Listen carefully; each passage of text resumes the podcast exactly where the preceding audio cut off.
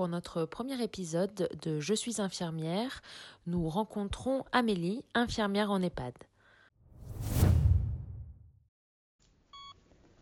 Le corps soignant est malade.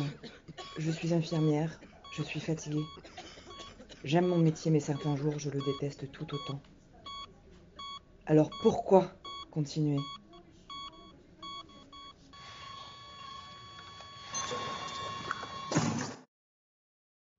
Parce que mon métier est beau. Je ne veux pas qu'il disparaisse. J'ai envie qu'il grandisse et que nous nous fédérions pour le revaloriser.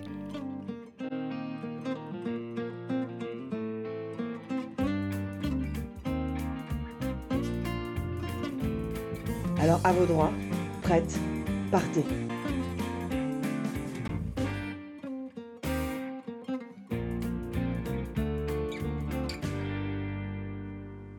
Bonjour Amélie. Est-ce que pour commencer, tu peux te présenter en quelques mots? Donc euh, Amélie, euh, infirmière depuis 6 ans et infirmière en EHPAD depuis 5 ans. Et Cinq t'as ans. toujours été infirmière? Je savais que j'étais, je voulais être infirmière, j'étais assez jeune. Et la première année, t'as fait quoi du coup? De l'intérim. Et puis en allant à droite, à gauche, je vais bien trouver quelque chose qui me plaît. Et en fait, bah, c'était l'EHPAD. Tu peux nous dire ce que ça veut dire EHPAD, s'il te plaît? Un établissement d'hébergement pour personnes âgées dépendantes. Euh, Tu travailles dans ton établissement depuis quand? Ça fait 5 ans euh, dans Ah quelques oui, jours. Et c'est quoi tes horaires? 8h, 20h ou 7h45, 19h45. Et euh, le rythme? Entre 3 et 4 jours par semaine. Tu t'occupes de combien de résidents en tant qu'infirmière? Donc dans mon EHPAD, c'est 67 résidents.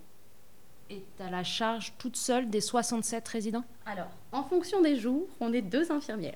Ça dépend en fait vraiment du, du planning.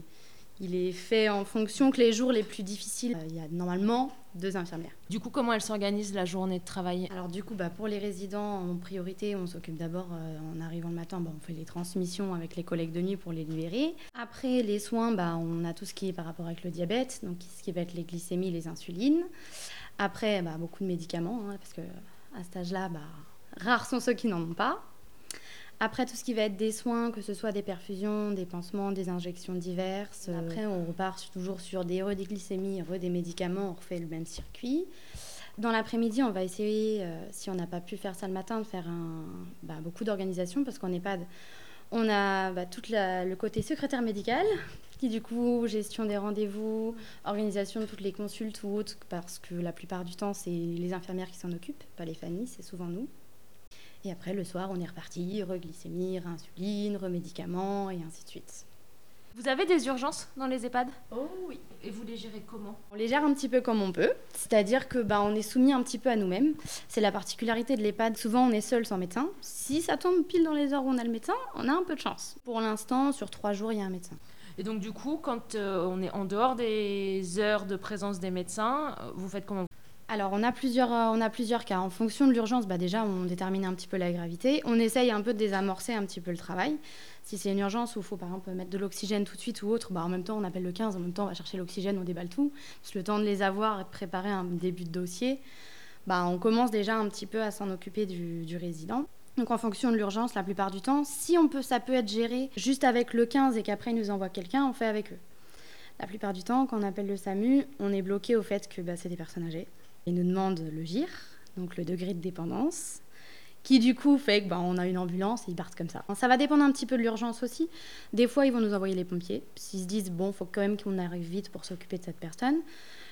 Ou sinon, si on peut s'organiser nous-mêmes et faire partir avec une ambulance, on le fait.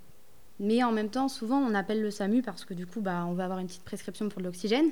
Parce que c'est bien beau, on la met, on met l'oxygène, etc. Mais on aime bien aussi être un peu couvert. Mais quand c'est nous, bah, on, on a un petit hôpital où on aime bien les faire transférer. Mais c'est c'est plutôt rare qu'il ait des lits vides, donc euh, souvent on n'y arrive pas. Mais toujours, on essaye d'abord lui, sauf si c'est une urgence vitale et qu'il faut qu'on se dépêche. Du coup, vous êtes quand même euh, beaucoup livré à vous-même et euh, vous êtes souvent seul à devoir prendre des décisions et à devoir évaluer le niveau d'urgence. Et, et vous avez des formations pour apprendre à reconnaître des degrés d'urgence, ce genre de choses? Pas du tout. Juste nos, les connaissances infirmières et notre connaissance des résidents. Parce que ça, par contre, ça vaut de l'or. La connaissance qu'on a de- des résidents, le moindre petit, truc euh, qui sont différents, on les connaît tellement par cœur que justement, on va vite réussir à déceler quelque chose en fait. On va plus remarquer que par exemple le médecin qui va venir qu'une heure ou deux, on gère seul, euh, on, s'en sort parce que bah y a l'adrénaline après, parce que c'est c'est pas une personne inconnue, c'est un résident qu'on voit presque tous les jours depuis des années pour certains. Donc il y a cette adrénaline, c'est pas un proche, mais c'est quelqu'un qu'on bah il y a un lien en fait, et ce lien là fait que du coup peut-être qu'on est un petit peu euh, je vais pas dire plus réactif, mais on a une adrénaline un peu particulière aussi. Et du coup, euh, cette connaissance, euh, tu dis que c'est quand même des personnes que tu mm. côtoies euh, longtemps, quotidiennement quasiment. quand vous avez des décès, ça se passe comment? Bah, Parfois, c'est difficile, effectivement, quand ça fait des personnes qu'on connaît depuis des années. C'est difficile parce qu'il y a forcément de l'affectif. Ils sont bien beaux à l'école, ils disent qu'il ne faut pas s'attacher, mais c'est impossible. c'est impossible. Je mets au défi n'importe qui de ne pas s'attacher à un résident. Donc du coup, c'est vrai que quand il commence à, bah, se dégrader, bon, soit on se prépare un peu psychologiquement, hein, et en même temps on met tout en œuvre pour pas qu'il souffre. Donc en fait, euh, on se console en faisant euh, bah, au maximum euh, des soins de confort ou autres, des choses pour qu'on se dise, bah, certes il est en train de nous quitter, mais je vais tout faire pour qu'il parte le mieux possible. C'est là la reconnaissance et ce qui fait que du coup, on souffre moins. Je vais plus souffrir d'un décès que je vais faire transférer en urgence, et il va décéder à l'hôpital, qu'un décès que je vais avoir pu accompagner à mon EHPAD. Et ce qui est souvent le plus difficile, mm. je pense pas que je suis la seule à, le vivre, c'est qu'on a des décès par vague. C'est ce qui vient de se passer là au mois de septembre. En dix jours, j'ai eu quatre décès. C'est le hasard. Des fois, nous, on dit, bah, il y en a la première ouvre les portes et les autres, ils voient la lumière, ils suivent. C'est la partie difficile, c'est que du coup, on est attaché à eux et que du coup, bah, les voir partir, bah, ça fait mal. Dans tous les cas, euh, même, même les familles, on est proche d'eux. Leur annoncer le décès de leurs parents, c'est horrible. C'est horrible parce que du coup, on est attaché aux résidents, on est attaché aux familles. Donc ça fait un mélange euh, bah, d'émotions en fait. Mais après, souvent, bah, ils sont encore plus reconnaissants parce qu'ils nous connaissent, donc ils préfèrent l'apprendre bah, de ma voix. C'est particulier parce que c'est fort en émotion. Je donnerais tout comme si c'était ma grand-mère et, euh, je donne la même chance en fait à chaque résident. Mais euh, trouver un EHPAD qui donne les moyens de faire ça, c'est difficile parce que du coup, bah, moi j'ai travaillé dans d'autres EHPAD, la plupart c'était des groupes et on n'avait pas cette possibilité-là en fait. Parce que là, il y a une, les groupes, enfin, chez, dans les gros groupes euh, de santé là, qui, qui possèdent plein d'EHPAD, il y a une question de rentabilité, c'est privé. Ils veulent que du dépendant. Euh, en même temps, euh, voilà, moi j'ai travaillé dans un endroit, les horaires c'était particulier. Hein. Il y avait la pause de l'infirmière de midi à 14h. C'est voilà, voilà. Donc les médicaments, la livraison de pharmacie, elle était à 13h30. Les médicaments, ça devait être les aides-soignantes, mais elles font pas les colis, elles faisaient pas les glycémies, donc en soi, je vais pas commencer tout ça à 10h30. Euh, les aides-soignantes, après 15 minutes de pause à 16h, c'est marrant, il y a le goûter à cette heure-là. Je joue un petit peu sur bah, bah, le professionnalisme en fait. Si tu es professionnel, tu vas faire ton boulot sur tes temps de pause, donc du coup, elle, fait, travaille gratos quoi. Et je l'ai fait, en intérimaire, je l'ai fait, j'allais dans des endroits, mais je devais être deux heures en pause. Bah ouais, mais j'ai pas fait, je peux pas ne pas faire ça. Euh, il est midi, je vais pas aller en pause alors que j'ai pas fait ça. Donc du coup, j'aurais donné des heures gratuites. Hein ah, tant pis, je lui dis c'est mon métier en fait, donc je vais pas euh, délabrer mon métier parce que eux, ils ont décidé que mes horaires de pause c'était de midi à 14 heures. C'est systématique dans votre EHPAD les, les gens viennent jusqu'à la fin de leur vie ou est-ce que ça peut être simplement des séjours euh, temporaires? On a une chambre qui est réservée aux, séjours temporaires. Donc il y en a qui rentrent, mais c'est très rare. Est-ce qu'on peut parler un petit peu du Covid? Bah oui. Est-ce que vous en avez eu Pas de cas de Covid dans notre EHPAD. Zéro. Zéro. Incroyable. Incroyable. c'est vrai. les petits chiffres, on est trois EHPAD en Essonne à ne pas en avoir eu pendant toute la première vague là de février. Pendant la première vague, c'est ça. Alors du coup, comment vous avez vous vous êtes organisé euh, pour euh, réussir cet exploit? Alors on s'est beaucoup posé la question.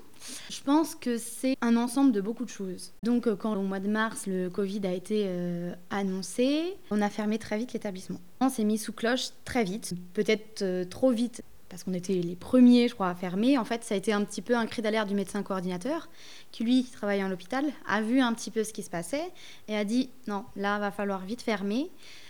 Qu'est-ce que tu appelles fermer? Plus rien, plus personne de l'extérieur, rapatriement des soignants. On m'a appelé euh, une semaine avant euh, sur mes repos en me disant bah on est en plan bleu.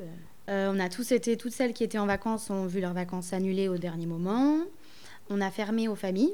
Je pense que ça a été un facteur déjà au mois de mars qui a porté ses fruits parce que quand ça a commencé à se répandre encore plus, on avait déjà tous les masques en niveau soignant, puisque notre EHPAD s'est bagarré pour qu'on puisse bien le mettre, le masque, etc. rapidement. Alors ça a été difficile, hein. ça a été très difficile, ça a été une décision euh, compliquée parce qu'on sait à quel point les familles c'est important. On a ensuite euh, isolé tous les résidents dans les chambres. Donc ça a été euh, assez compliqué parce que nous, ils mangent tous en salle à manger. Donc la petite infirmière qui doit distribuer ses médicaments à l'habitude en bas en salle à manger, bah là, faut qu'elle fasse toutes les chambres. Donc c'est un tour énorme alors que d'habitude, bah, ils sont tous en bas. Donc on met 20 minutes à le faire. Là, bah, on reprend une heure et demie. Donc pas d'activité, tout, tout, en fait ce qui menait à la vie habituelle où ils pouvaient se côtoyer, on a arrêté. Ensuite, on a euh, bah, régulièrement fait des réunions tous ensemble pour se tenir au courant, pour se soutenir psychologiquement. Ça a été assez important parce que du coup, il fallait bien motiver les troupes. Sachant que du coup, il y avait beaucoup d'arrêts. On était euh, un petit groupe, un peu fidèle, euh, fidèle à la maison.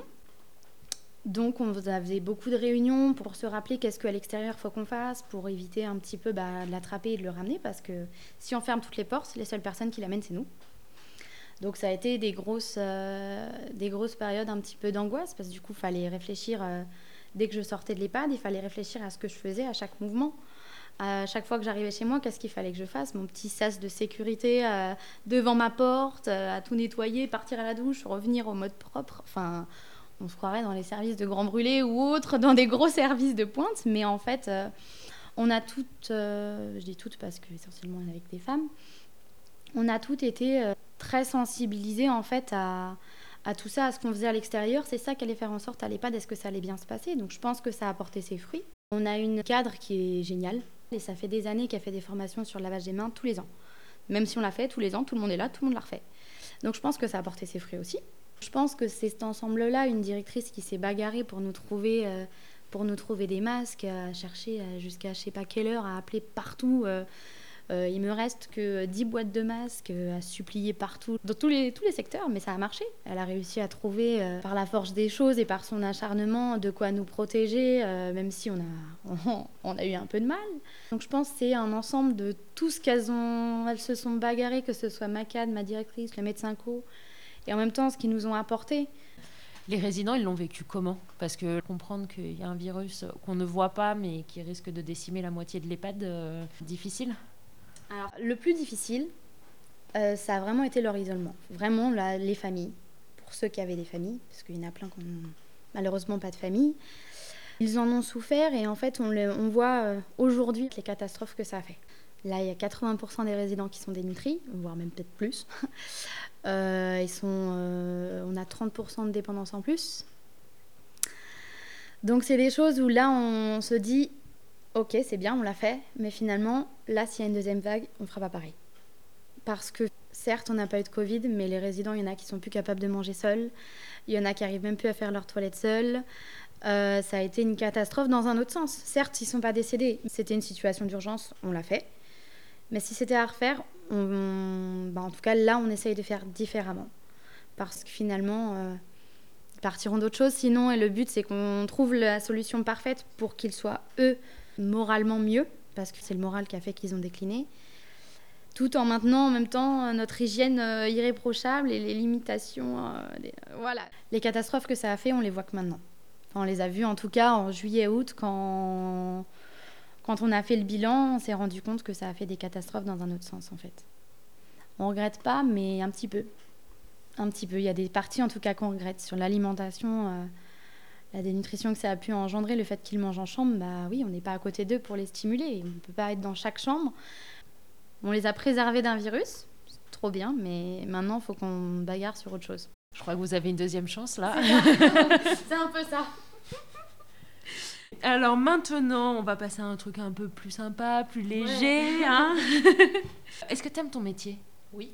Bon, ça se voit un petit peu. Il y a un soin que tu aimes bien faire? J'adore les soins, mais je ne saurais même pas si j'en ai un favori. Alors, est-ce que tu en as un que tu détestes?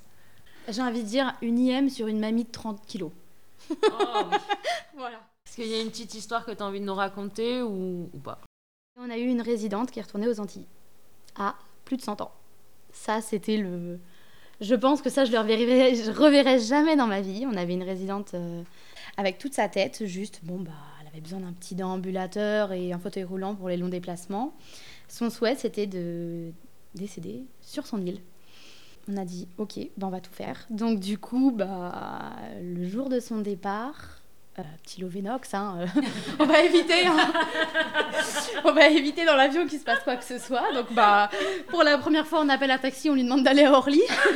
c'était génial aussi. Et c'était euh, très émouvant parce que du coup, elle était là avec son petit chapeau, sa valise. Et puis, c'était un adieu, quoi. Elle allait avoir 101 ans. Et du coup, bah, elle est repartie vivre là-bas. On lui avait fait une fête aussi. c'était génial. Et quelques, quelques semaines après, on a reçu une petite- un petit courrier, une petite carte postale, où elle disait qu'elle était très fatiguée, mais qu'elle était très contente et qu'elle nous embrassait. Donc euh, je garderai cette petite carte euh, et ce petit, euh, cette petite anecdote un peu particulière. Un petit conseil pour un étudiant infirmier qui nous écoute Bon courage. Les trois ans que j'ai passés, franchement, il y a eu des moments euh, difficiles. Euh, certains stages, c'était vraiment euh, compliqué. J'arrivais, je disais bonjour, on me regardait de haut en bas, on me répondait pas, on se barrait. Donc c'est là où en fait toute la, bah, la volonté de vouloir être infirmière, elle est là en fait. C'est non, tu t'accroches jusqu'au bout, elle aime pas ta tête, c'est pas grave, avoir ta tête cinq semaines, tant pis.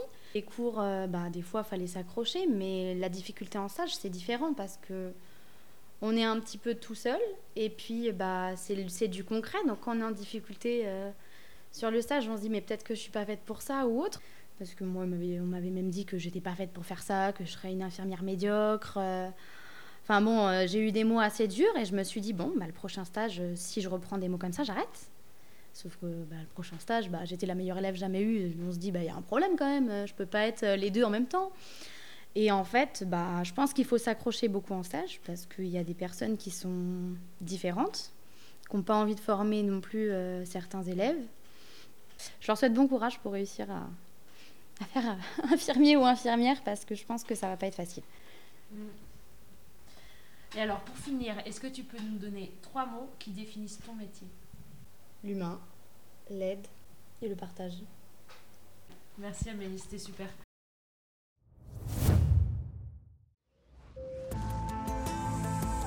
Retrouvez-nous toutes les deux semaines pour un nouveau podcast d'interview professionnelle, ou sur les réseaux sociaux ou notre site internet.